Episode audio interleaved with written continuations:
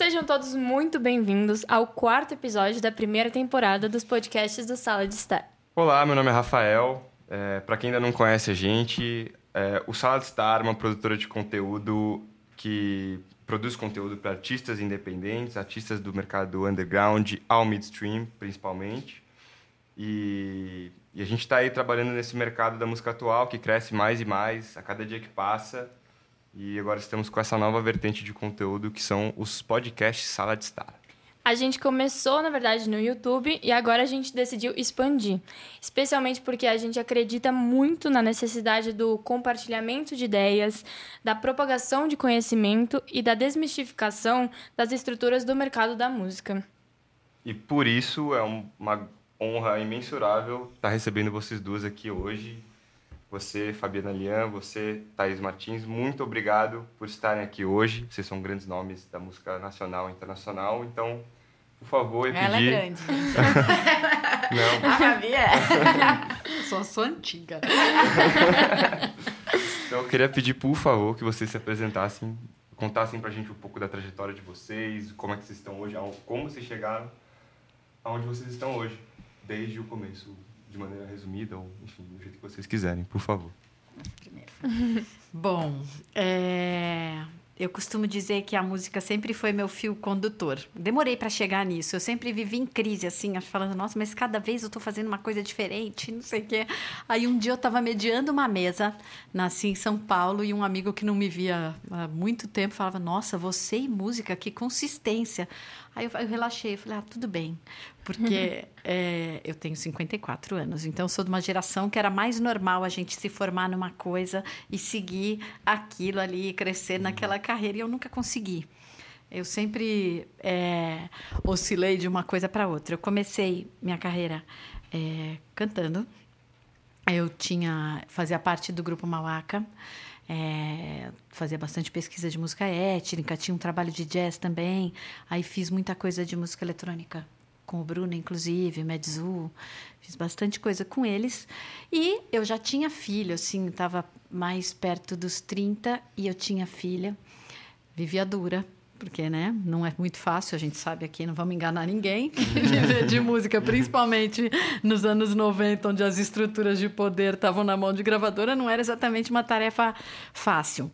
E aí um amigo ia fazer o Monsters of Rock, que é um festival de heavy metal, de rock, bem conhecido, e ele me chamou para trabalhar no primeiro festival. E eu acho que eu estava no lugar certo, na hora certa. Era um momento que, a, que o mercado de shows internacionais, entretenimento ao vivo, estava começando a crescer. É, e aí eu também vi a mudança a partir do ano 2000, quando o dinheiro mudou de lugar. Né? As pessoas pararam de fazer show para divulgar o disco e começaram a fazer show, eh, a, a fazer o disco para divulgar o show, e dali vinha o dinheiro mais pesado. É, e fiquei trabalhando com isso os últimos 25 anos. Mas é, há um tempo atrás, há 10 anos atrás, na verdade, eu fui chamada para fazer minha primeira palestra sobre isso, sobre entretenimento ao vivo. E levei um susto. Que eu falei, nossa, gente, tudo que eu faço, então, tem uma lógica? Tem, né? Então, é, quando eu formatei aquilo, eu percebi que tinha até uma necessidade no mercado. E eu comecei a coordenar cursos, fui para a Escola São Paulo no primeiro momento, e em 2014 eu fundei, junto com a Bianca Freitas, a Stage Lab, que vou ser exibida aqui, mas é verdade, não tenho culpa.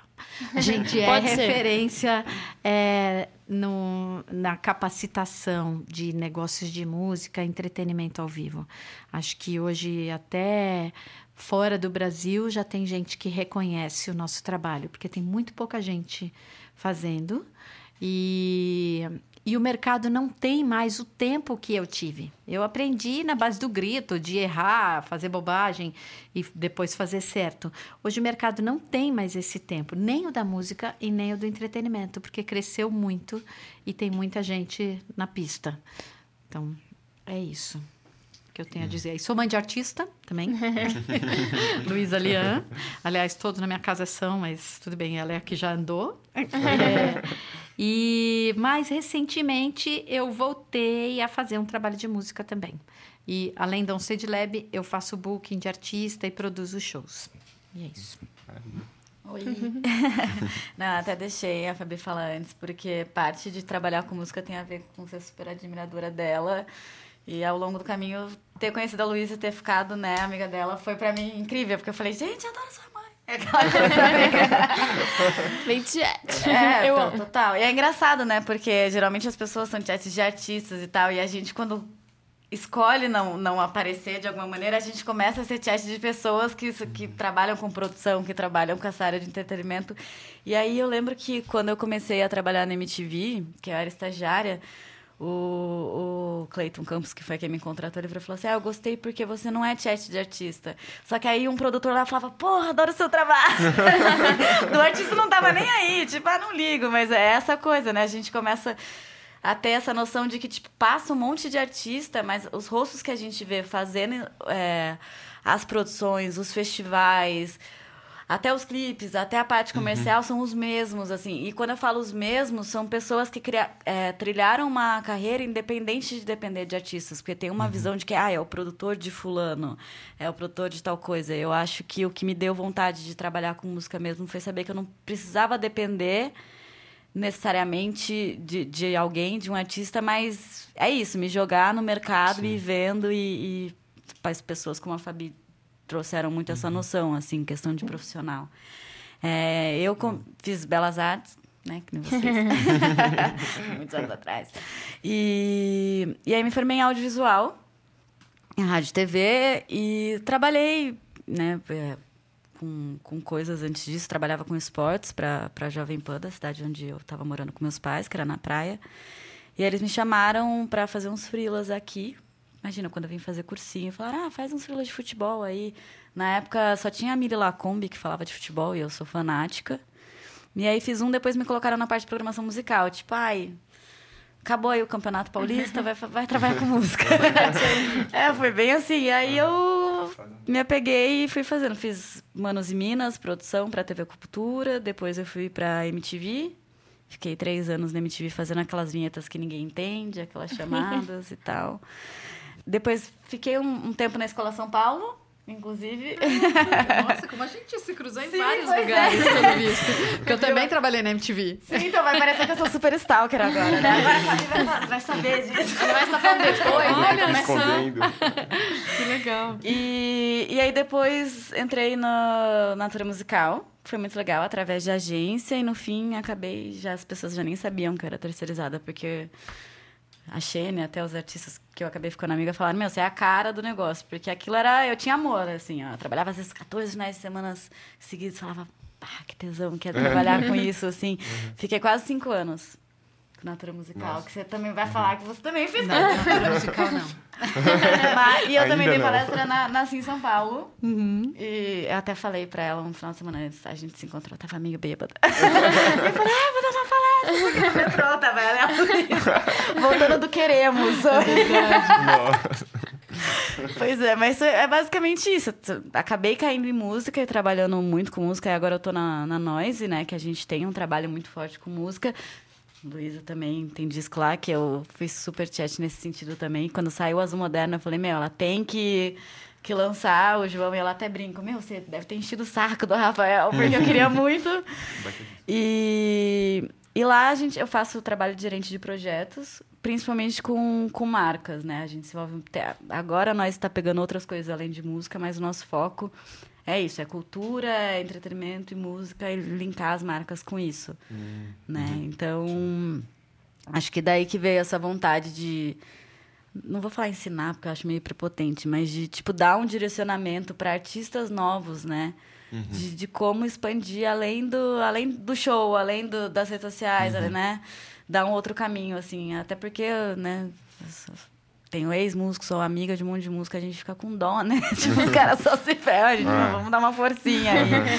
Então, acho que foi, foi um monte de paixão, assim, que, que me fez trabalhar com música. Acho que desde o entretenimento até as pessoas que eu comecei a admirar muito cedo, uhum. até, sei lá, minha avó era cantora de rádio, então uhum. todo mundo em casa toca, menos eu. E aí acho que foi meio que Talvez um, um, um, síndrome do patinho feio. Ai, todo mundo toca menos eu, vou trabalhar com música por trás das coisas. Mas também o fato de, de saber que, meu, dá pra você se jogar em várias áreas e ajudar pessoas. Que era uma coisa que em publicidade eu ficava bem chateada, uhum. assim. Tipo, eu tô fazendo isso pra ninguém, só pra um cara rico já ficar mais rico. Uhum. E com uhum. música eu comecei a falar, caramba, eu tô ajudando alguém que é um sonho ali que do legal. cara uhum. lançar. E acho que foi meio que isso. Uhum. Mais uma vez, a gente agradece muito a participação de vocês e que os conhecimentos e experiências eles sejam todos transmitidos, somando a todos os níveis dos atuantes do mercado da música atual. E agora, é, para contextualizar, vocês que estão ouvindo a gente, a gente preparou um textinho introdutório que vai levar ao tudo que a gente vai discutir a partir de agora, o tema principal. Então, por favor, Isa. É comum que o artista resista ao pensar na sua obra como produto. Em um primeiro momento, pode até fazer sentido. Pensar na música como negócio muitas vezes é compreendido como pensar no que agrada exclusivamente ao consumidor final, independente do seu valor artístico ou conexão com quem a produziu. Afinal, o objetivo final é a venda e o consumo, certo? Nesse caso, nem sempre. Enxergar a música como produto é uma dualidade. Em outra ótica, a visão de negócio simplesmente tem a ver com buscar o público que se conecta com a sua arte. Não é sobre destruí-la, mas sim deixar que seja consumida por quem realmente cria vínculos com ela. Todo esse papo de conexão é algo que interessa não apenas o artista, mas muitas marcas que veem o investimento financeiro na música como publicidade favorável para antigos e novos consumidores. Partindo desse princípio, porque é tão importante ir, além do artístico e colocar a sua música sobre a ótica dos negócios? Aqui eu já não tenho um monte de coisa. Mas acho que pode começar. Ai. Nossa, gostei. Já adorei que você já saiu falando a palavra que um monte de músico acha, fica arrepiado quando ouve. Produto. Imagina, uhum. eu faço arte.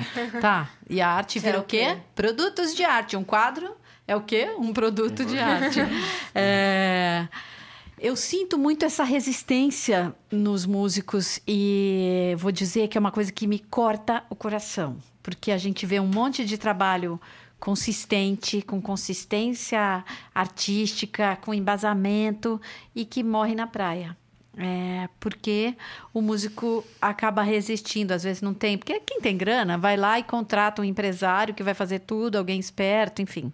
Uhum. É, quem tem esse fôlego, que não é a realidade da maior parte das pessoas que faz música. Então, é, eu acho que essa, esse debate é muito importante colocar uma luz sobre isso e sem dissociar isso da arte. Acho que vocês falaram muito bem, assim, nem sei se eu teria alguma coisa a acrescentar, mas eu sinto que é, uma, é a última barreira que a gente tem com relação à música é isso, é a gente começar a trazer o mundo pro músico dos negócios. Eu fico rezando essa cantilena o tempo inteiro, sou a chata é, que fico falando, gente, não é tudo bem, você não precisa virar produtor, você não precisa saber tudo, mas você precisa saber como é que você vai registrar suas músicas, como que ficam os direitos, uhum. de onde vem a grana, até para quando você puder, tiver um pouquinho melhorzinho, você já pode contratar as pessoas e entender o que elas estão fazendo. Sim. É gostoso fazer? Quem gosta de sentar no computador e registrar as músicas no, ISRC? Ninguém, né? É, e eu vi muito isso na. Eu, o ano passado eu coordenei as ações da Sim Transforma, que eram ações na periferia, nas fábricas de cultura. E para mim foi muito revelador, em primeiro lugar, pela qualidade de, de produtos artísticos que eu vi por lá e também pela falta de instrumentalização. E eu fiquei achando no primeiro momento que era uma coisa só da periferia, mas não é.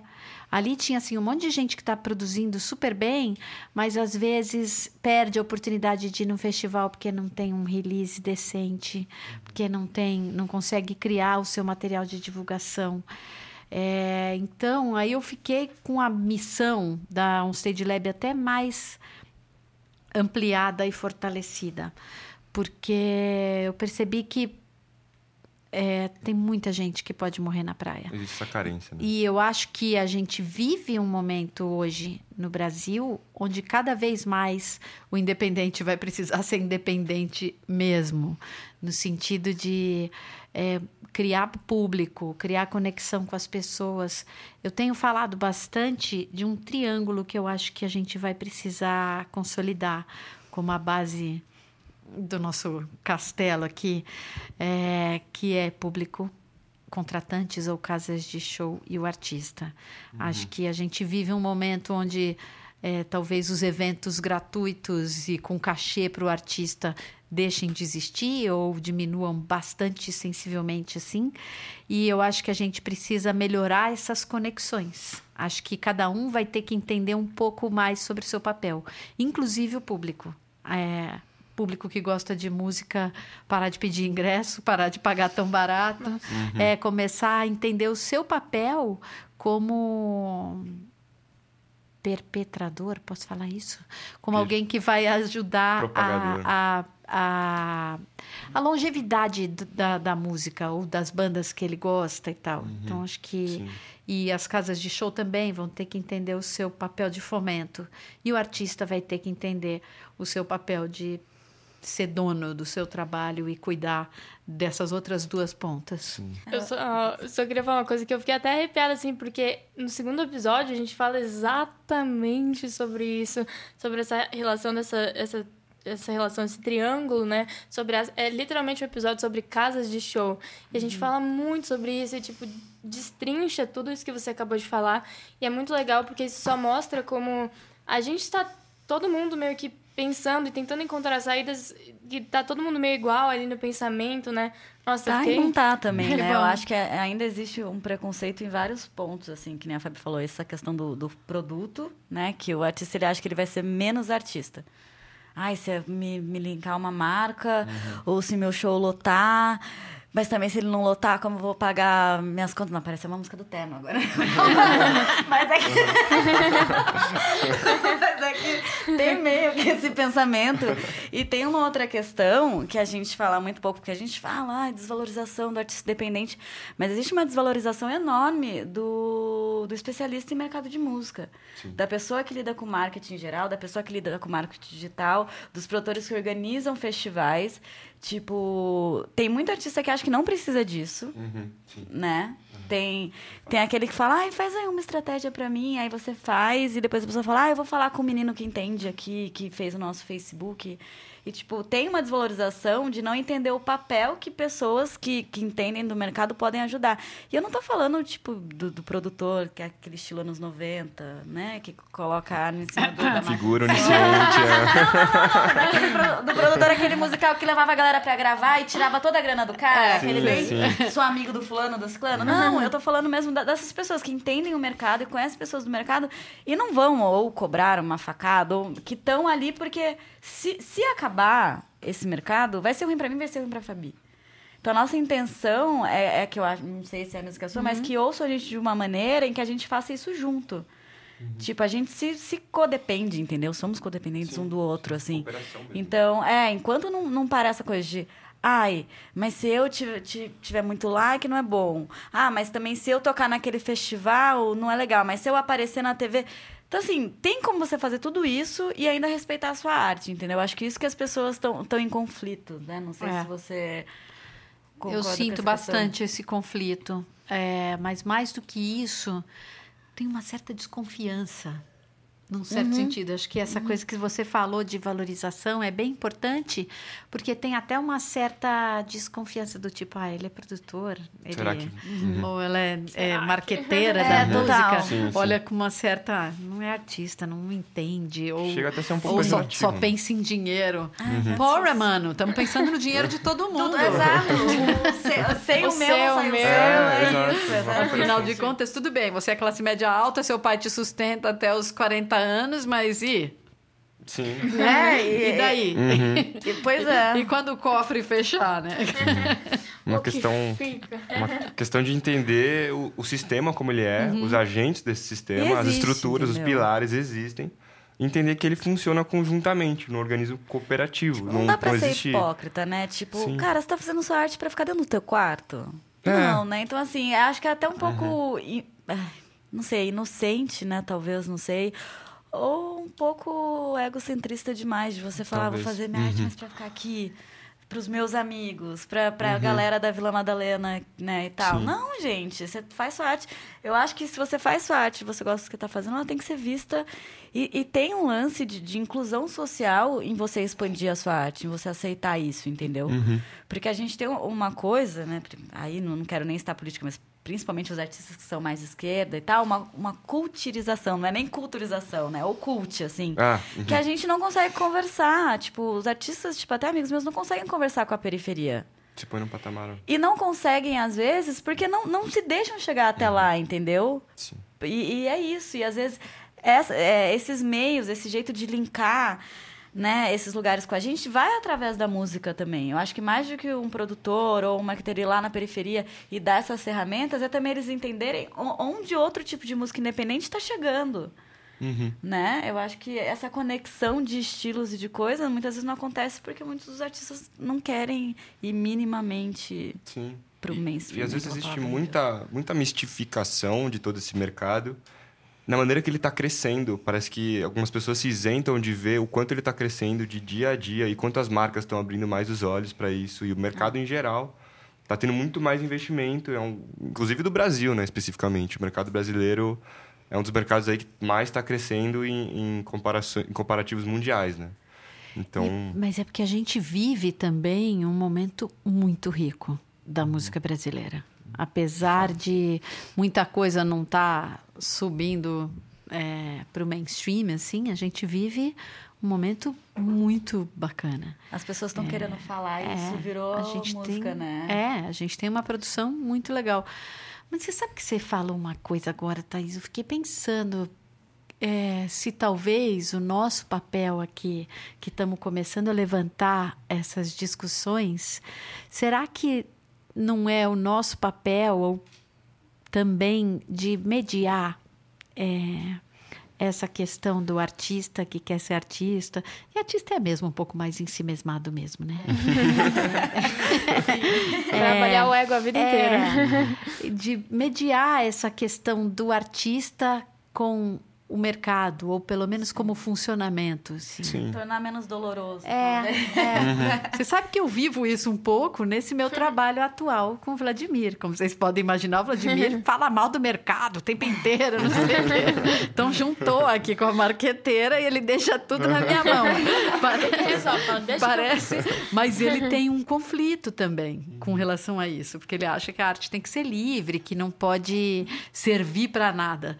Mas é, E, e é contraditório Que é uma porque discussão acaba válida também. tanta coisa, É. né, meu? Porque é uma questão de princípios, assim, até É. individuais, um pouco subjetivos também, É. né? Que, que parte, às vezes, de cada um, o quanto essa pessoa quer se inserir no mercado de fato, ou o quanto ela quer ficar no quarto dela, por exemplo, que nem você disse.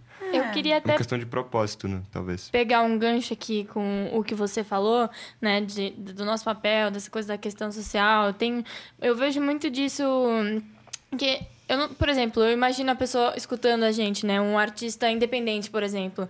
Ele deve estar se pe- perguntando, né, como começar, o que eu faço, como que eu vou me conectar com essas marcas, né? E a gente vê tanto disso, é, não precisa ser gigante, né? Por exemplo, festivais, Budweiser, Heineken sempre fazem umas ações pequenas de colocar Envolvendo uma- artistas que não são envolvendo do mainstream. artistas Todas as ações independentes para tocar dentro foram. daquela das, das dos espaços deles ali dentro dos festivais. Queria contar, eu queria contar, não queria pedir que vocês contassem um pouco é, sobre de repente experiências em festivais, como vocês veem essas ações, como que vocês acham que é legal, vias que o artista pode se inserir Sim. nesse nesse meio. Porque só, só acrescentando, é, como você- a gente estava comentando agora, existe uma resistência muito grande, parece que existe um abismo entre todas essas grandes marcas que, que patrocinam festivais e, enfim, as grandes marcas que estão aí investindo pesado em, no mercado cultural e mercado musical. Parece que existe um abismo entre essas marcas e os artistas estão começando agora, sabe? Tipo, nossa, nunca vou atingir esse patamar, não tem por que eu me inserir, como eu vou atingir isso é incalculável, assim, parece. Na verdade, as marcas estão mudando bastante, assim. A- a- elas estão fazendo uma coisa que é muito diferente de 2000, por exemplo. Em 2000, a gente via as marcas querendo se linkar com artistas já consagrados, extremamente mainstream e tal. E agora é, a gente fala mais de lifestyle de uma maneira quase que alternativa, vamos falar assim. Tipo, ok, já tem um grande público que a gente sabe que vai ser atingido pela Anitta e etc e tal. E aí a marca, ela quer se tornar... Ela quer ir um pouco além disso, eu acho. Por exemplo, se você pega a Budweiser, eles fizeram New Classics, né? Que New Classics são só bandas que, assim, eles queriam... Quando a gente chamaram até para ser um dos curadores, né? Para indicar pessoas e tal, até indiquei a Gavi, que é uma menina incrível, que tem 3 mil seguidores. E a menina é incrível, assim, incrível. E eles queriam... Eles falaram, não... Até falei de uma outra pessoa e falou, não, mas essa já tem um milhão de likes, essa já... tá- Não é. Então, assim, pra marca, lógico, financeiramente é bom, né? Pra eles terem ali na música... E eles lançarem artistas, tipo, ter propriedade de artista. Que a escola fez, por exemplo, com o Jalu, quando tinha o projeto, né? School Music. É, e, e, por exemplo, a Heineken no, no Queremos, que fez aquele palco incrível, que era pegar artistas, né, que não são totalmente é, mainstream, né, mas são, mas não são, né, tipo... No grande- Pop Load. É. Aham. é, no Pop Load, é, É. no Queremos, que eu cinco, mas ela tava no Queremos também. No Pop Load e fez um palco incrível, assim, tipo, que era tipo uma jukebox e tal. E eu, pra mim, o palco foi mais legal do que o outro, né? Sou suspeita, né? Mas. Teve Blonde, né? Ah, não, sim. mas Aí, eu... Agora eu ofendi a Fabi. Mas teve, teve Luiz, Não, teve bem, Selma. teve Luiz. Não, aquele palco tava lindo mesmo. Foi muito legal. Até porque tinha essa coisa de vários artistas cantando músicas de Que outros. o pessoal né? escolheu É, que já tinham legal. rolado no Pop Load É. antes. E, e a, e a, a Heineken tá cada vez mais é, dentro de menores festivais, investindo nisso. E a Bud também, e Ray-Ban também, pegando artistas... nossa. Porque eles, eles viram um potencial aí, né? Uma coisa muito que nem eu tava fazendo coisa de, de corrida, até que eu falei pra vocês, de esporte. E é isso, de... A gente teve essa discussão de não pegar o influenciador já pronto, pegar alguém com potencial e trazer. Porque eles querem que a pessoa, tipo a prata da casa, carregue essa marca por mais tempo. Sim. Então, eles chamam curadores que veem potenciais de- em artistas, né? Que já conhece, já sabe o que já passou, o que Sim, passa, sim. o que dura, o que não. Porque eu acho que a gente acaba tendo esse mini, essa mínima noção. Às vezes erra, mas rola uma noçãozinha. e investir nesses artistas menores. Então, acho que não tá tão distante co- como era, tipo, 20 anos atrás, 10 anos atrás. Uhum. Não sei. Sabe o que eu acho? É, não, eu acho que tá bem diferente mesmo. As marcas. Acho que com a internet, com essa mudança do mundo da mídia de um modo geral, as marcas começaram a. precisaram ficar mais espertas, né? Eu acho. Exato. É, e eu, eu sintetizaria isso é, de uma maneira mais simples. Eu acho que a arte sempre aponta os caminhos. Né? Tem é, a arte sempre vai entender os movimentos e vai apontar os caminhos. E as marcas mais espertinhas estão aprendendo a seguir é, esse barco. Ah, vamos trazer esse timoneiro para cá então e ver para onde ele vai levar. Exatamente. Se vocês pudessem colocar, então, assim, por exemplo, um primeiro passo para um artista, seria ficar de olho nessas ações das marcas, seguir essas marcas, ou frequentar todos os festivais, ou selecionar os que tem mais a ver ali com a música deles, assim, por onde começar, assim, né? Eu acho que o primeiro passo é experimentar é, e construir o público. Começar a construir seu público, constrói seu show e se apropriar do seu trabalho. Acho que isso é o mais importante. Sim. E, e aí ficar atento, não adianta, tem que se informar diariamente, tem que assinar todas as newsletters possíveis, tem que acompanhar os sites, tem que acompanhar os blogs, tem que acompanhar as marcas que que estão lançando artista e ficar ligado, participar de todos os editais que puder. Inscrição de projeto, É, né? Que projetos. Fazer aquele negócio de saber quem é quem, fazer a lição de casa, ir nas conferências, tem que mostrar a cara mesmo. Não tem jeito. E aí eu acho que também não adianta você chegar numa marca que está procurando artistas regionais e você tem um som super industrial e você vai lá e oferece seu trabalho. Você só vai queimar seu filme e perder o tempo do outro e seu. É, então é importante também entender onde você tem fit ou não. É, Até para para você valorizar o seu trabalho e não se frustrar. Então é importante ter essa análise. Não adianta não fazer é, a lição de casa, de entender quem é quem e que marcas e que oportunidades tem. Uhum. Eu, eu acho que quando a Fabi fala de se apropriar do trabalho, ela tem total razão. E eu já venho até pro, pro meu lado mega marqueteira digital, assim. Se apropriar tanto do seu trabalho, inclusive do seu posicionamento nas redes, entendeu? Uhum. Eu acho que as pessoas têm que saber como falar do, do próprio trabalho, mais do que deixar na mão para outras pessoas falarem. E quando ela fala de, de criar o seu público, tem também o lance de respeitar o seu público, de uhum. saber quem é o público que você está atingindo. Porque tem artista que não aceita o público que está atingindo. Uhum. né? Que ele esperava Sim. que fosse o cara de, sei lá, 30 e poucos anos, super cool, e às vezes é a menina de 20 anos que Sim. tá curtindo e chorando ouvindo a música, entendeu? Acha que você é bonitinho. É, ou que é bonitinho, ou que, ou que tomou um fora e curtiu o seu som, sabe? E eu acho eu que. Sofrer, eu acho que você respeitar isso, quando você entende qual é o seu público, pô, é ele, ele que tá curtindo o som. Sim. Sabe? Então, assim, respeitar isso é super importante. Quando você entende, você cria seu público, você sabe qual que é ele, você consegue até saber qual marca tá linkado. Fazer Sim. o oposto, entendeu? Pô, meu público é esse. Hoje em dia, o Facebook mesmo fala, eh, você consegue ver quando você faz né, pesquisa Sim. e você tá com um perfil de marca, quais. É páginas relacionadas é, o seu público base uhum. da sua página sim. vê mais. Então daí sim, sim. você já começa a ver qual marca que você tem que se ligar, qual usar isso a seu favor, entendeu? Uhum. Porque às vezes você está perdido no, no, som que você está achando que você está fazendo e, e não está se conectando por estar tá na cegueira, né? Então, uhum. Então, acho que entender seu público e disso buscar quais marcas conectar é, é super importante inscrição para festival, que tem muito festival menor que está abrindo para as pessoas se inscreverem. Né? A gente tem o Bananada, que ainda tem os shows extras, uhum. que faz isso. O Fabrício faz, sempre fez isso muito bem. É, o pro, a própria virada cultural. Uhum. Que por mais que a gente né, tenha ressalvas e tal, abre para artistas se, se inscreverem. Editais que a gente espera que continue, né? Temos esse medo, mas que, uhum. que tem editais super legais. Tem o da Futuro, tem o, da, o do Itaú, tem o da, da Natura Musical, né? Que é o maior incentivador da América Latina de música, que já patrocinou. A gente tem até o, o caso, né? Que é tipo, por exemplo, Genesis. Se a gente pensar uhum. que a, a primeira obra, o primeiro single dele foi, foi por uma marca e ninguém acha que ele é um marqueteiro ou vendedor por isso. A Tulipa também, a mesma coisa. Uhum. Então, acho que é isso, ficar, acho que ficar ligado, criar seu público, entender e respeitar seu público e através Sim. dele entender também qual é o sapato que te calça, assim, sabe? Sim. Acho que E uma coisa que, coisas... que as duas falaram que, que bate, bate em teclas similares, assim, é o quanto o artista deve entender o que ele está fazendo realmente, entender a sua própria arte, entender qual a sua mensagem central, seus valores, né?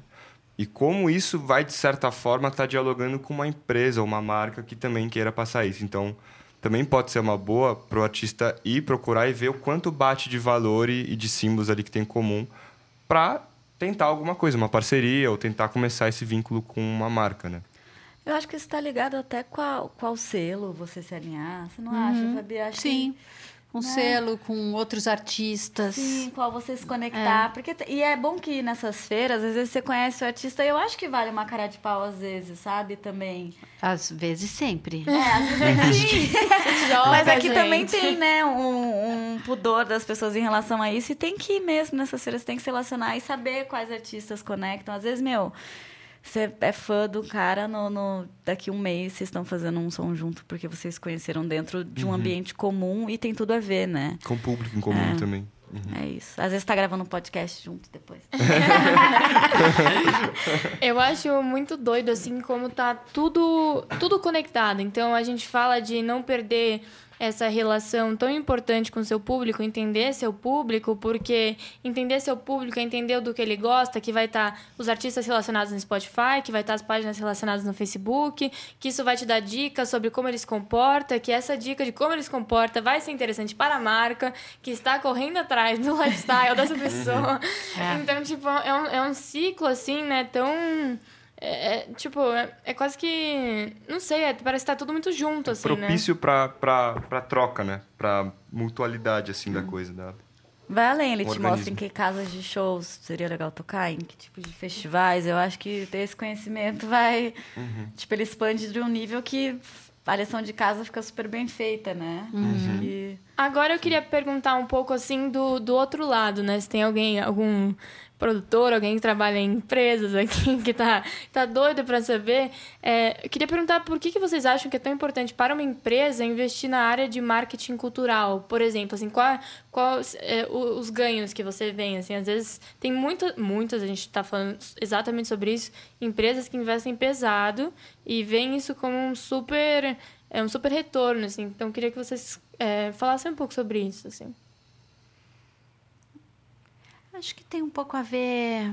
Eu não sou exatamente de marketing, embora conheça bastante gente da área, mas eu acho que tem um pouco a ver com esse negócio de, de apontar caminho. Acho que a arte ajuda a surfar nas ondas que o público vai surfar daqui a pouco.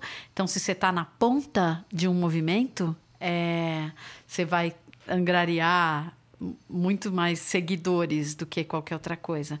E as marcas têm muito essa visão de ter fãs, né, hoje. Uhum, é, ninguém quer só vender produto, quer a ter fã. Construção de marca, é, né? Quer sim. construir. Uhum. E eu acho que o, o, a cultura ajuda você a, a, a criar essa conexão. Acho que a cultura talvez seja o melhor é, veículo, o melhor mediador para você se conectar com o seu público. Sim. Claro que tem uhum. riscos também, por isso que as marcas estão tentando ser capilares. Você não vê mais ninguém falando, vou investir em tal artista e vou seguir com uhum. ele para sempre. Porque se esse artista tá, chega bêbado em casa e publica alguma porcaria no Facebook, danou-se. Então, uhum. então, hoje, eu acho que tem uma oportunidade muito interessante. Tem menos dinheiro individual na mesa.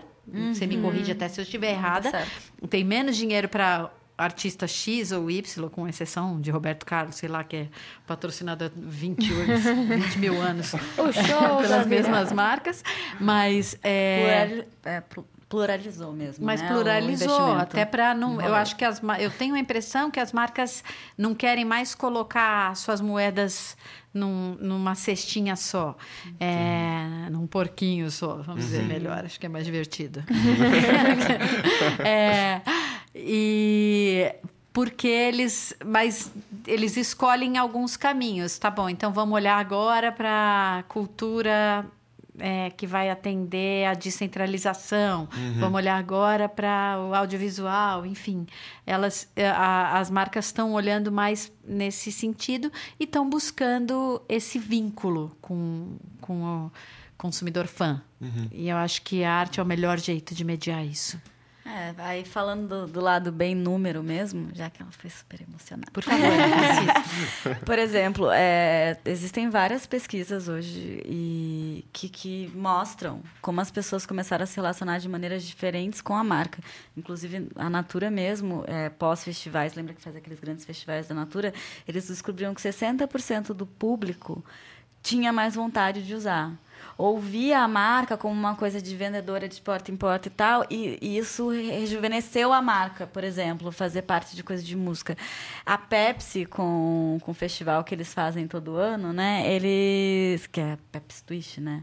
Hum. Eles entenderam que até o consumo aumentou porque relacionou com o entretenimento. Então, assim, existe uma ligação direta, sim. Existe a, a música está atrelada àquilo. Lógico, você tem que ter qualidade no produto, mas, de uhum. certa maneira, o público se identifica como uma coisa além do eu estou. A questão que eu falei como profissional, mas isso serve para o público. Eu estou enriquecendo uma pessoa, estou enriquecendo uma marca. Sim. Ele cria um sentido para utilizar a marca. Uhum. E, e, é por isso que as marcas investem em lifestyle. Uhum. Porque assim, eu não sou só a marca que, que vende cerveja. Eu sou a marca que vende cerveja e está patrocinando um monte de músico e está trazendo um monte de coisa nova para você. Uhum. E estou fazendo. Ah, Bud Basement. Sim. Nossa, virou, virou um evento de status. A pessoa adora ir lá e postar que tá lá. Então, assim, tem tudo isso também. Uhum. Tem a questão do status, tem a questão de eu tô relacionada com uma marca cool, que a gente, principalmente, a, uma geração, acho que ainda abaixo da minha, tem muito isso, né? Que é o, o que eu tô carregando, né? Uhum. O que eu estou Sim. vendendo, o que eu estou consumindo. E a gente vê, por exemplo, maquiagem mesmo da Natura, ou a Avon, que se uhum, relacionou sim. bastante uhum. com sim. né, artistas trans e tal.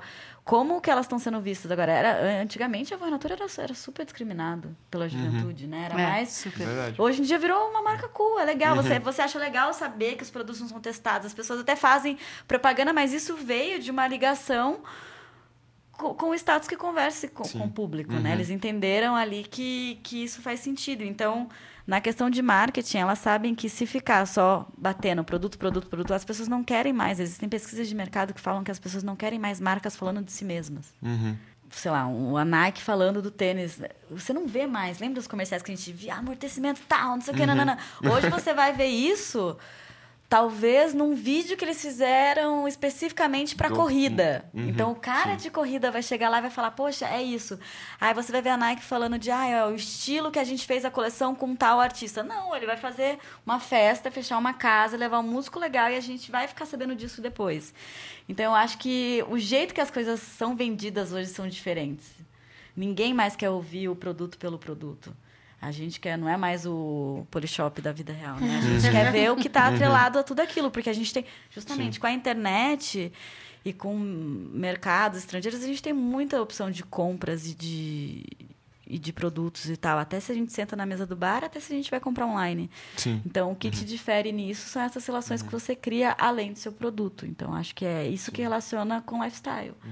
Acaba a gente, eu acho que cada vez mais pensando no, no eu, né? Tipo, as Sim. marcas, né? Pensando no, no eu da pessoa, né? Do, Por isso até- que a Fabi falou, do- da questão também de não ser investir em só um artista, polarizar, porque o eu são muitos. São vários Sim. eu, são Uhum. tantos eu, Sim. né? Que aí você, você atinge.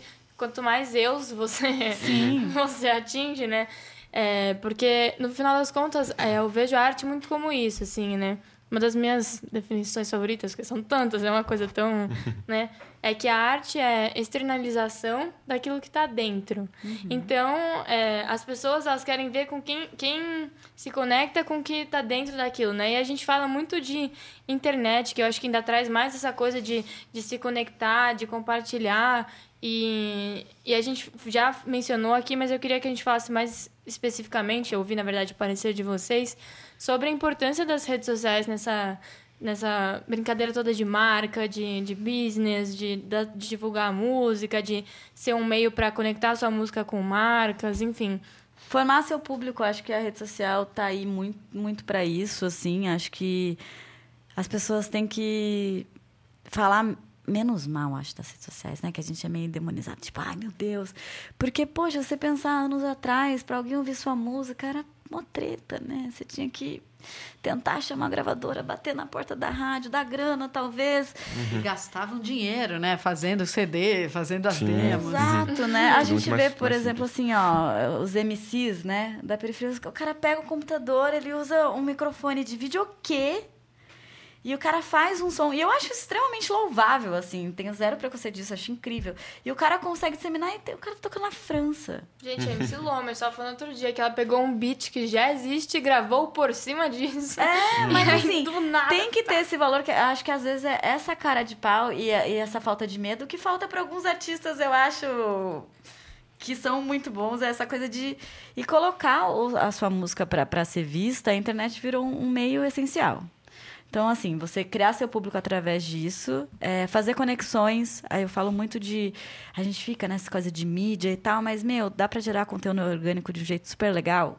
Entre conexões com artistas, tipo, meu, aquele artista gravou comigo, ele é me- tipo, meu brother, eles estão sempre ali. Aliás, o agregar Risco faz muito isso, né? Eles são todos amiguinhos lá e ficam sempre um divulgando o outro. Eu acho que é super importante, sabe? É- É isso, para conexão com outros artistas, para você entender seu público e aquilo que a gente né, já falou, que é a partir a internet dessas ferramentas para você conhecer o seu público, saber com que ele está ligado, onde ele vai.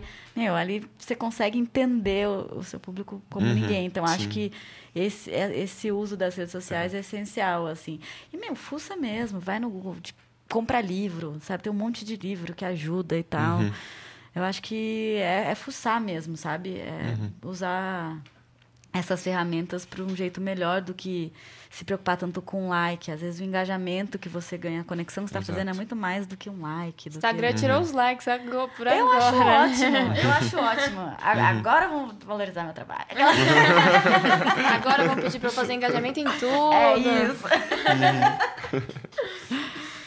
Como você vê isso, Fabi? É, bom, eu não sou exatamente especialista em mídias sociais, mas de observar, assim, eu concordo com tudo que a Thais falou. Eu acho que tem, tem isso de você se conectar e criar suas redes, que é bem importante. Suas redes, tanto com os artistas que são próximos, quanto os possíveis contratantes e principalmente seu público.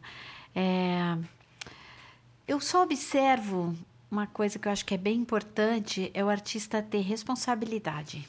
É, Porque é duro. Acho que tudo vem com um preço. E acho que o preço de você é, construir sua rede e você se colocar como artista é essa responsabilidade.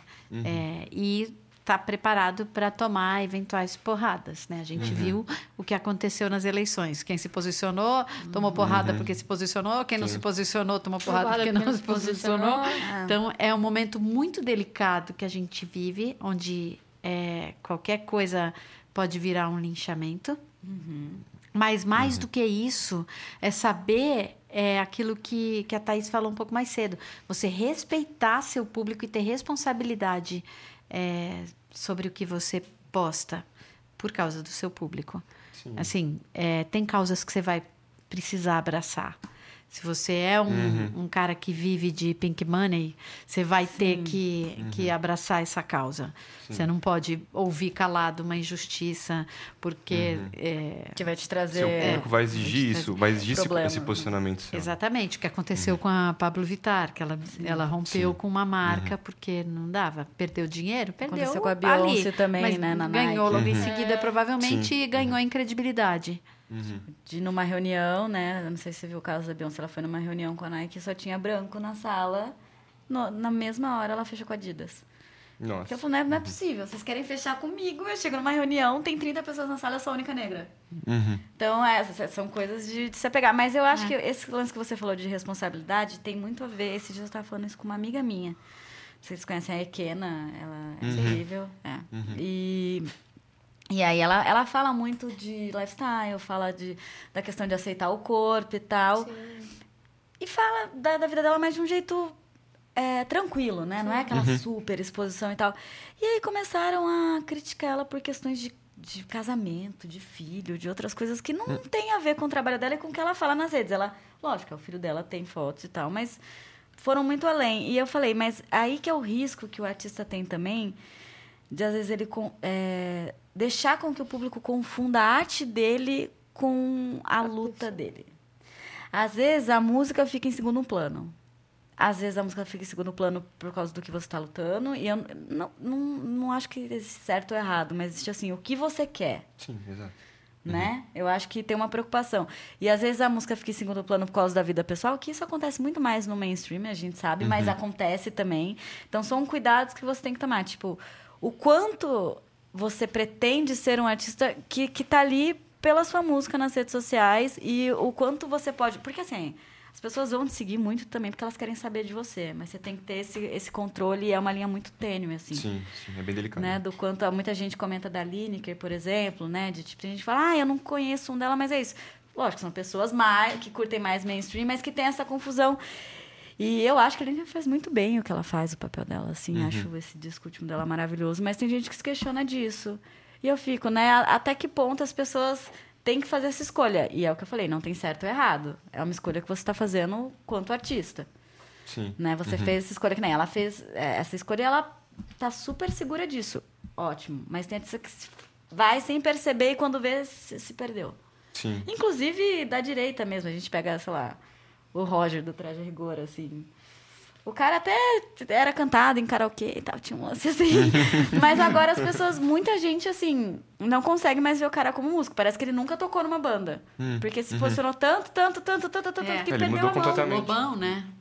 Quando Lobão, perde a verdade, mão, né? Já, verdade. já não é mais a, a arte, já não tem É. mais nada, não sobrou nada ali. É. Né? São casos extremos. E acho que isso é uma linha tênue que as Essa redes sociais- dosagem aí é, é, é- Olha, isso dá um estudo, hein? Isso dá um curso. Acho que vale mesmo. Para o curso. E, e é bom você ter um direcionamento, por isso que eu falo, ler, pesquisar e ver até casos desse para você saber, né, essa linha. Até onde é, é legal eu me posicionar, até onde é legal eu carregar uma coisa e até onde minha música fica em segundo plano, né? Uhum. Porque aí Sim. a gente já fala do, do produto, do produto, do produto, né? Uhum. Na cabeça de algumas pessoas.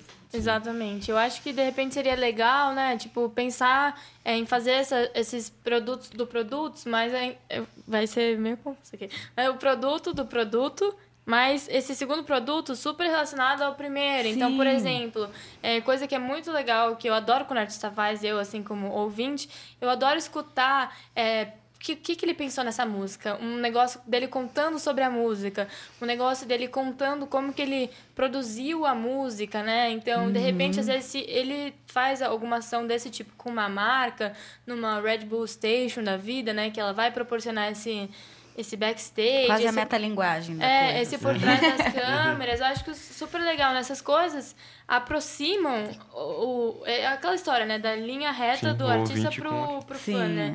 Aproxima do fã direto. Então ele, ele quer consumir mais. A internet exige um pouco que o artista se doe um pouquinho mais nesse sentido. Antigamente a gente viu show, comprava revista, eu sou da época que a gente comprava revista. e, e- e era o jeito de desconectar. Aí, hoje não, hoje a gente segue o cara, as, as pessoas, pe- é, muita gente, o público, e isso é um cuidado que tem que tomar, esqueceu que, você, que a pessoa é o artista e ele não te conhece. As pessoas exigem de você como se você fosse o vizinho delas, entendeu? O amigo delas. Mas espera, como você não me respondeu? Como você fez isso, meu? Não, não acredito, sabe? Essa relação é muito perigosa. Então você tem que estar muito atento, tem que saber o que, ela, o que a Fabi falou, né? Do ataque, que às vezes tem. É, eu acho que devia ter uma terapia de redes sociais. para as pessoas estarem mais acostumadas. Porque é isso, então o artista ele tem que ser. Tem que saber o limite que ele impõe também. E esse, esse limite gera até mais respeito, assim, muitas vezes. Mas é ótimo, né? Quando você curte o artista, ele vai lá e, tipo, ai, comenta os negócios. Ai, legal! Ai, me respondeu no Star, sei lá, um negócio assim. eu fico meio emocionada. Viu? Até vocês que já estão acostumados com música, é eu que trabalho com música também. Eu, quando eu recebo alguém, tipo, curte alguma coisa, eu falo, ai, que legal! e olha, olha, né? Eu trabalho com isso. Ver essa pessoa, tá ali, às vezes trabalha com a pessoa. Sim, total. Mas é Ela tá na sua frente, você sai depois, dá um, dá um gritinho. A assim, endorfina. De trabalhar com os ídolos. Eu queria muito. Ficou, ficou uma pulguinha atrás da minha orelha, que eu queria no, no tópico anterior, sobre, sobre as, as empresas percebendo a tendência da, da monetização do mercado de entretenimento todo girar em torno da experiência. Então, pluralizar as formas de, de posicionamento e de venda de produtos e, e de posicionamento de marca mesmo, em si, de marketing. Entender que o público está atrás de experiências. A pergunta que eu queria fazer é como um artista, agora do ponto de vista do artista, ele pode entender a marca, a maneira que a marca se posiciona com seus princípios de marketing e posicionamento, e entender através disso as cenas musicais, como elas se dispõem. Sim, tipo, porque as cenas têm seus valores também, então, têm suas estéticas, a gente percebe que existe uma, uma seleção por parte das, das marcas com foco em certas cenas específicas ou grupos de valores e princípios diferentes, assim. Então, como artista, ele pode usufruir desse entendimento do posicionamento da marca para entender as cenas que estão se dispondo no cenário musical. Nossa, que pergunta complexa. Eu nunca tinha pensado no caminho inverso. É, porque eu não sei se eu acredito nesse caminho inverso. Eu acho que eu acho que é mais a marca observando os O movimentos do que do que o contrário. Uhum. Mas de qualquer maneira, quando você vai pleitear uma marca para te patrocinar ou te colocar no projeto dela, eu acho que é é importante olhar para onde é, eles estão olhando, que cena eles estão fomentando Uhum. e talvez olhar também para as outras coisas, não só para música. Uhum. né? Então, Sim. tal marca tá patrocinando também campeonatos de skate Uhum. ou arte na rua. É, então, qual é a estética que eles estão buscando? Sim. É prestar mais atenção nesse lifestyle do que qualquer outra coisa. Sim. E aí olhar para esses artistas que as marcas estão fomentando é, e entender o que eles estão falando. Mas eu não acredito muito nesse caminho. Você Sim. acredita? Eu, eu fiquei com uma. com a- acho que minha pulga foi maior que a sua. Pois é, aqui não é um lugar de responder perguntas, Pois é. de a fazer gente novas. deixe Fazer as novas. coisas no ar. aí. Exato. É, não, eu realmente, assim, até quando, quando eu vou dar palestra e tal, tem, tem coisas que me falam que eu, que eu travo, assim, sabe? Façando Nazaré. Fico, Isso é tipo, bom, né? Sim, total. Aí eu anoto e falo, não, vou ver depois, porque Vai moendo. Talvez exista esse caminho. Eu acho que ele, eu acho que ele tem um pouco a ver com aquele lance da gente falou de, de conhecer as marcas que tem a ver, de, Uhum, Sim. né? Mas eu não sei se eu acredito também não. Uhum. Eu fiquei bugada aqui. Tem que pensar, porque- gente. Porque são, são princípios de, de- que tem em comum das tribos, de atitudes, de comportamentos, Ah, de mas ideologias, mas é algo em que talvez dia- parta mais da, da cena artística em si e as empresas entendendo isso e eu acho que sabendo as se cenas posicionar são em mais abrangentes. Eu acho que essa questão de tribo, de cenas específicas, é muito nos 90, pra gente Ah. pensar assim. eu acho que a gente, hoje, quando a gente fala, por exemplo, do. Vou falar, mas pode ser bobagem. Ah, MPB, nova MPB. Meu, a gente tá falando desde Emicida até. Exato. Na Vitória. Ana Vitória, entendeu? Tipo, acho que tem uma. Até então, Lagoon, e até eu acho que, na verdade, volta. é muito difícil a gente determinar por cena. Porque, inclusive, dentro do MPB tem níveis e níveis de artistas que não se. Às vezes não dariam certo jamais. Sim. Então é muito difícil a gente definir desse jeito. Verdade. E eu Uhum. acho que se o artista desse lado ficar pensando nisso, ele vai se frustrar e vai sair que nem a gente com a pulga atrás da orelha, Uhum, entendeu? uhum. Acho melhor ele, ele entender num, num nível mais íntimo essa questão que a Uhum. gente falou do público, do que a marca tá fazendo de modo geral, do que pensar em cenas Uhum. Sim, específicas. em pequenas é, eu- categorias. A, gente, a gente vê muito Até- isso em é. festival, né? Tipo, várias bandas de vários É, né? Já. Um mix que é uma tendência. Então, pra bater nessa tecla. Então, vocês acham que tá tendo uma, que uma tem a ver com a liquidez maior? pluralização. É lógico, que Uhum. tem bem a ver com o que a. Fabi já tinha dito, que é essa coisa de Vai né, além. polarizar. Até os selos estão se desamarrando um pouco Sim. desse negócio de estilo. É, eu acho que tem, tem mais o, acho que o jeito de, de produção, de que se comporta com o público do que o estilo musical em si. Não sei se você concorda É, com eu isso. concordo super. Sim. Eu acho que hoje é, tem uma dificuldade muito grande e eu acho que as- nem todas as marcas estão lidando ainda bem com isso, é, mas a gente tem na música uma dificuldade muito grande em colocar numa prateleira ali. Uhum, Exato. Uhum. Que seção que você pertence. Sim. né? Por, por isso que era legal o Difícil estúdio. Coca-Cola, por exemplo, uns projetos assim que eu acho que faz falta, que misturava, tipo, Fresno com Chitãozinho Chororó. E todo mundo pirou, sabe? Às vezes o caminho de uma marca, assim, porque se a gente pega uma Ambev da vida, né? Tem a Brahma que cuida do sertanejo, aí tem a Skol que é mais colada, e tem, né, a Estela que é... Cada um é uma, uma coisinha ali. Mas também tem essa opção, né? Das marcas brincarem com esse lance de, disso, de... Vamos misturar, os artistas vamos Sim, misturar a música, que é sim, os que os que festivais fazem muito. E, e- e gera uma curiosidade e uma quebra de barreira e de preconceito que é muito legal, né? Uhum. Então, acho que as marcas vão, vão voltar. Já fizeram isso muitas vezes, mas sempre vão acabar voltando a isso, que assim, legal. né? Legal, porque, porque é um negócio que acaba sendo libertador, querendo ou não, para pro artista também. Do, do que aquele. Pra, não, pra sair daquele pensamento de sempre precisar se definir e, se pôr, se comportar de certa forma. Então, é libertador pro artista ele não ficar precisando se prender a, a cenas, a estilos específicos, Sim, a grupos, total. categorias. Então, Até pra ele de poder fato, é uma tendência. Uhum. quiser. É, eu acho. Hoje em dia, o que você mais ouve, ah, que tipo de som? Eu lembro quando eu era novinha, assim, que meu irmão já era mais velho e tal, e meus primos mais velhos. Aí eu lembro que tinha sempre uma grupinha que falava, não, eu curto heavy metal. Uhum. Ah, não, eu curto pop, não sei o quê. Hoje em dia, o que você mais ouve é, que aliás, eu odeio esse termo, mas é o que você ouve muito, é, ah, eu sou eclético.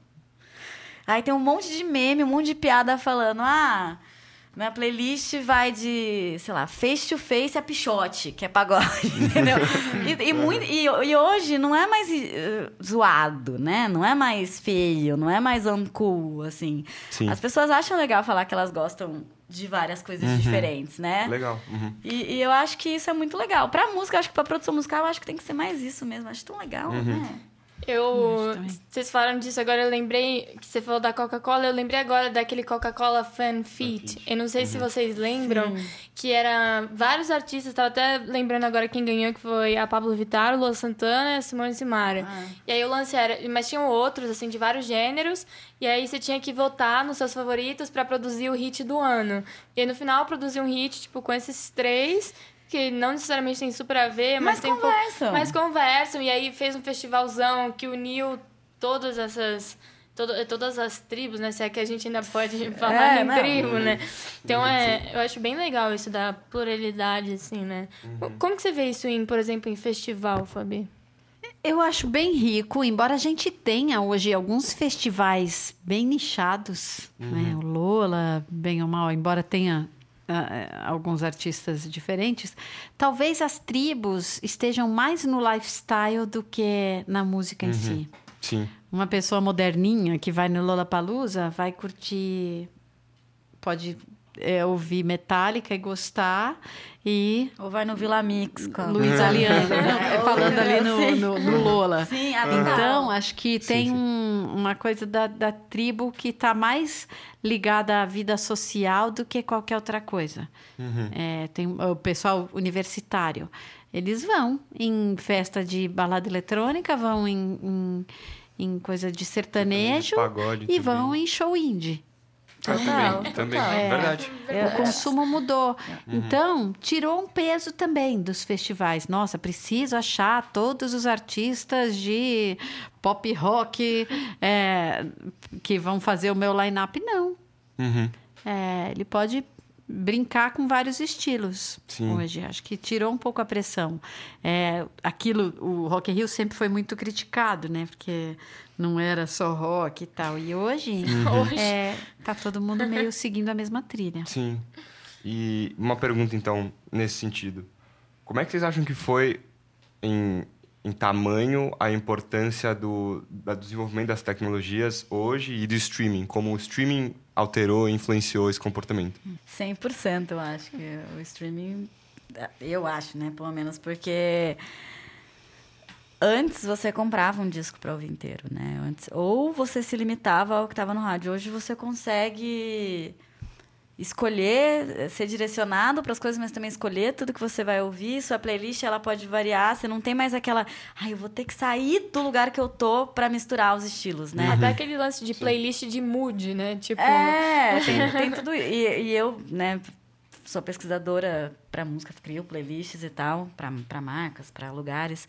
E é muito isso, assim. É, nossa, antes para fazer uma seleção musical. pá, Que trampo que era, né? E hoje é isso, você não precisa sair do lugar, ele já te mostra o que é relacionado, e às vezes o que está relacionado não, As não é um também. óbvio, entendeu? Uhum, sim. É, a rádio ainda eu acho que elas estão muito, muito nichadas, assim, Hum, né? Elas são quase que um Lollapalooza, no- as rádios FM pa- É, elas padrões, assim. precisam, né? É. Tá, mas eu disse- eu até disse para fazer o rádios- contraponto com. Sim. Eu não, não especifiquei. Rádios do... Aquele, aquele, aquela ferramenta do Spotify. Ah, sim, que a do ele Spotify. cria uma rádio baseada no estilo que você está Sim, ouvindo agora, eu mas eu, não acho que tem o essa... streaming ele deu uma liberdade pro usuário que nunca foi tida antes, entendeu? Uhum. Meu, você ficava três horas para baixar uma música. Hoje a gente consegue ouvir o que a gente quiser, a hora que a gente quiser e, e misturar o estilo que a gente quiser. Uhum. E, o que é um- uma libertação e um nível de conhecimento também que a gente não tinha antes. Sim. Hoje a gente Uhum. tem a habilidade de. A sorte, a habilidade, a ferramenta, né? Pode ser várias coisas Uhum. de conhecer várias coisas numa tarde, assim, que antes você demoraria anos para conhecer. Então, acho que o streaming Sim. nessa polarização foi uma baita ferramenta. Uhum. Eu acho também, acho que o streaming foi um divisor de águas, é, principalmente para o ao vivo. Eu acho que Uhum. abriu caminho É. para um monte de banda ser conhecida dentro desse, é, desse universo. Mudou também a parte, eh, o dinheiro todo a partir do streaming também mudou bastante, né? Você parou de falar em álbum, você fala em, em milésimos de centavos para um fonograma. Você mudou o jeito de fazer música, você não precisa tacar um álbum na, na plataforma, você pode ir experimentando e colocando aos poucos. Acho que mudou muita coisa ah, Uhum. em termos de maneira de, de produzir música. É, eu tenho uma implicância muito grande com o streaming com relação à falta de ficha técnica. Hum, É, isso sim, incomoda. sim. Muito chateada com isso. Que é algo que, inclusive, está mudando um pouco.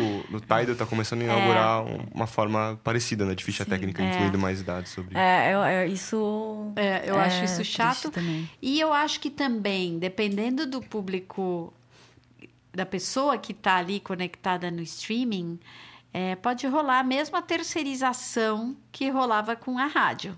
Mas Você já pode rola, simplesmente né? deixar e aí eles vão. Tem, tem Sim. Empresas, inclusive, que, É. que são pagas para colocar. Inclusive, né, não vou falar qual dos streamings, mas um dos artistas acusou que ele recebia mensagens e ligações para pagar para o streaming para estar dentro dos top 10 e É. tal. Nossa.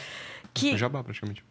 É, e que não é legal, Uhum. né? Porque o streaming deu a liberdade de não, de não ser uma rádio. Mas aí, se a gente O mainstream ainda fica meio na história do rádio de pagar pra estar na É, playlist. e isso é muito chato, né? Porque tem tanto espaço dentro do, do streaming pra pra você não precisar fazer isso, tem tantos níveis de playlist. Tanto... Eu, já, eu, na verdade, eu não acho que seria legal ser as 10 mais ouvidas e prêmio. Não, não, não, não, sabe? Eu faria talvez ou por nicho, uma coisa assim, mas essa. Do... Porque eu fiquei assustada. Eu fui ver uma li a lista esses dias do Spotify e não tinha uma banda. Hum, Banda, sabe banda? Só, sim, só. Era só, Só artista cantor. cantor. Só cantor. E aí eu falei, poxa, é que eu, eu acho tão legal banda, sabe? Essa estrutura de pessoas tocarem juntos Sim. e essa troca. E os meninos que são novinhos e são amigos e tocam na garagem, sabe? Eu, Uhum. eu acho que isso é tan- tem tem tanto a ver com a construção de música e com o nosso imaginário romântico em relação à música, né? Uhum. E, e aí, quando eu vi só cantor e tudo de altas produções, eu falei, preferia não ter visto essa lista, entendeu? Eu, a- eu acho que ela meio que direciona as pessoas. Acho que o streaming é sonho, é óbvio, né? Eu, mar- eu ainda, marqueteira falando isso, que inocente. Mas eu acho que se não tivesse essa parte do. Os 10 mais da semana, acho que. 10. Talvez você devesse ver os 10 mais, é isso, nichado, né? De, de cada estilo, de cada playlist, mas não um total, assim. Porque senão a gente vai ficar tipo um só toca top, né? No Globo, que é Sim. sempre É, os artistas, coisa, foge do óbvio, né? O Spotify erra muito comigo Sério. nas sugestões. Mas ele tava mesmo errando comigo também. Eu Fiquei um pouco chateada com Poxa, isso. Spotify. Pois é. gente, aqui. algoritmos É que eu confundo, eu acho muito, porque eu ouço muita coisa. estranha. Não, mas às vezes ele vai. Sabe que eu fico brava quando ele mostra o óbvio do óbvio. Assim. É, Esse- Esses dias mesmo, eu peguei, aí tava lá, a sugestão. Aí tinha uma música da Luísa, aí tinha uma, uma da Equena, aí tinha uma outra da banda de um amigo meu, a da Gavi, e tinha uma do Turner. Eu falei, mas. Tipo, ai, que preguiça, hein, Não, Spotify? poxa, já, já. Não basta ter que olhar pra cara deles. Tem que- Porque eu acho que vai meio no óbvio também. Tem semana que eu acho que eles ficam meio no óbvio e tem umas que nada a ver. Aparece uns. Não vou falar isso porque vocês vão achar que eu tenho preconceito, mas eu não tenho. Mas assim, um, nada a. Eu, gente, alguém usou meu Spotify. Já brigo com a Melina, que é minha filha. Melina, você usou meu Spotify. Gente, é, só antes da gente encerrar, eu queria pedir para vocês indicarem aqui alguma ação de alguma marca que teve a- junto com um artista, óbvio, que vocês acharam que foi muito legal, assim. Por exemplo, gost... a gente falou tanto de experiência aqui, né?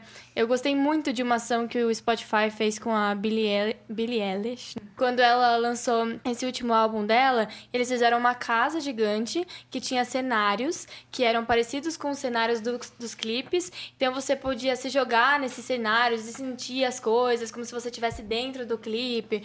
E aí você tirava umas fotos e era igual ela, ela tava lá, obviamente. Então eu acho que é muito. Fala muito, conversa muito com esse lance da experiência por, por completo e do eu, assim, né? De você se sentir ali no lugar dela, de sentir assim. E eu queria saber se vocês têm indicação de alguma ação, assim, alguma coisa que uma marca fez que vocês acharam que foi super legal. Há um tempo atrás, acho que quando o Rock in Rio estava voltando, eles fizeram uma ação que eu achei muito bonitinha, assim, nem era específica com nenhum artista, mas eles pegaram pessoas, botaram um piano no meio da praia, não sei se vocês viram isso. É, colocaram um piano no meio da praia, era pago por alguém, agora não vou nem lembrar que marca era. E para as pessoas cantarem Love of My Life, que né, foi um Ah, clássico do Rock in Rio. Aham. E aí as pessoas ganhavam ingresso. Quem completasse a música ali ganhava o ingresso pro, pro Rock in Rio. Que é um jeito da pessoa se conectar com o que mais importa, que é música. Sim. né? Então, E toda a história também. é, que toda a história o dessa festival. música. Uhum. Eu, eu acho, eu fi- fico muito. Acho que por trabalhar fazendo vídeo para marca, conteúdo, essas coisas, eu acabo não me prendendo a isso e vou muito mais em ações em festivais, assim. Então, por exemplo, o que a Heineken faz, tanto em festivais maiores e menores, eu acho incrível. Por exemplo, o palco que ele cria no Meca, que é um palco para uhum. bandas uhum. que, que são já tem uma história, mas são bem menores. E é um palco exclusivo da Heineken. Isso eu acho muito legal. Porque uhum. quem não quer ouvir o padrão do festival tem um palco meio que só para você, sabe? Só para você conhecer coisa. Eu acho isso muito legal. A ação de Jukebox que eles fizeram no Papeload Assim, ó, fui extremamente bairrista. Eu amei aquilo, sério. Eu, eu, uhum. lembro que eu olhei. Não, pra, foi muito legal mesmo. Pra quem criou, que foi o Paulo, né, da Publicis, eu, olha eu falando o nome, né, das pessoas. E, e, falei, cara, eu queria ter feito isso, sabe? Porque foi muito legal. Foi muito uhum. legal ver os artistas que a gente, que talvez não foram, não tocariam no festival tocando, tipo, sei lá, Céu com Tropiquilas tocando também Pala, sabe? Tipo, é Nossa, é muito legal. Uhum. Então, eu achei isso animal. Eu curti bastante, apesar da pouca visibilidade, essa questão do New Classics, que eu acho hum. que até ano que vem, talvez eu espero que a Bud é, se aprofunde mais nisso, né, nessa ligação. É... Ai, gente, ah, tem os clássicos, né? Tipo, Pepsi, aquela linha de comerciais só com músicos que eles faziam. Uhum. O melhor para mim é quando eles fazem de We Will Rock You que é como se tivesse o Alexandre grande, né, numa arena no Coliseu. E aí tá o Coliseu Adoro inteiro uhum. cantando e aí quem tá batucando são realmente os caras do Queen. Eu acho que tipo ah, é. é. uma propaganda, é um tipo de ação muito legal, mas tem ações também que pegam artistas para fazer é, marcas que pegam artistas para fazer trilhas, que eu acho muito legal, tipo, uhum. vocês podem me odiar, mas o Pão de Açúcar faz isso muito bem. De colocar, tipo, Clarice Falcão pra ah, fazer é. trilha. Não é, tipo, só o som dela. Ela faz a trilha. Ana Vitória Sim. faz... Eu uhum. acho que esse tipo muito de ação legal. é muito legal. Trazer o artista não só para você usar o que ele já faz, do som dele, mas pedir para ele criar, criar, um novo para a marca. Sim, sim. Então, uhum. acho que eu falei até de vários. Ah, legal, ótimo, né? Maravilha. É isso. Uhum. Especialista. As duas, né?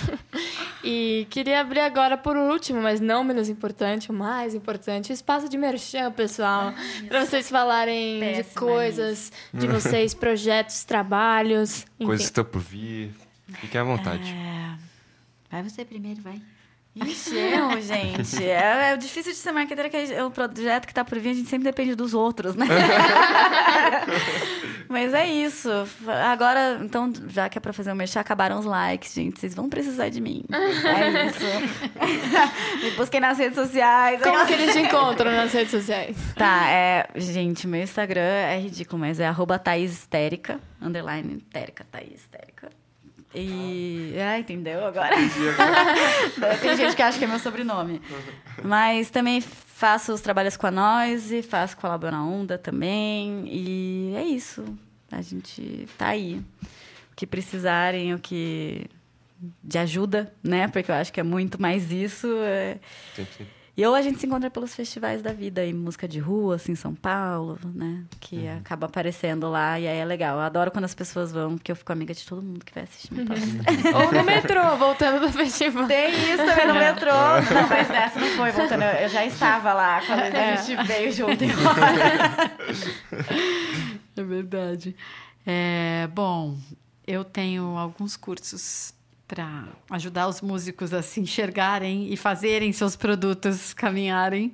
No segundo semestre, a gente tem curso com Roberto Verta e com Fábio Sabeta, que são super bacanas na área de music business. Para quem gosta de produção e de negócios, tem o curso Show Business agora em agosto, começando mais uma turma. a gente vai ter atividade no Slayer, no Iron Maiden, no Shawn Mendes e tem mais algumas que eu não posso divulgar ainda, mas que vão ser uhum. muito bacanas. No curso Show Business, o que eu gosto de fazer é colocar os alunos para para ver na prática como funciona um show. Então, uhum. eles ficam lá de sombra dos caras Sim. que de fato estão trabalhando uhum. ou até de, ficam fazendo atividade mesmo de posso ajudar ou de apoio de produção, camarim e tal. Então, é um valor que a OnStage tem que eu acho que é bem importante, assim, entender Uhum. na prática. Até para o cara sair falando, não, pelo amor de Deus, não é nada disso que eu quero na minha vida. É isso que eu tô pensando em fazer. Eu falei, É. eu quero fazer o curso pra saber se é o que eu Bora. quero. se é o que eu quero. A certeza. É, e que mais? Tenho também um show do Músicas de Superfície, meu trabalho com o Vladimir Safatli, dia 22 de agosto, é, no Centro Cultural São Paulo, junto com o Bruno, professor de vocês. Do lado. É, Uhum. vai Legal. chamar Urubu Jazz Sessions.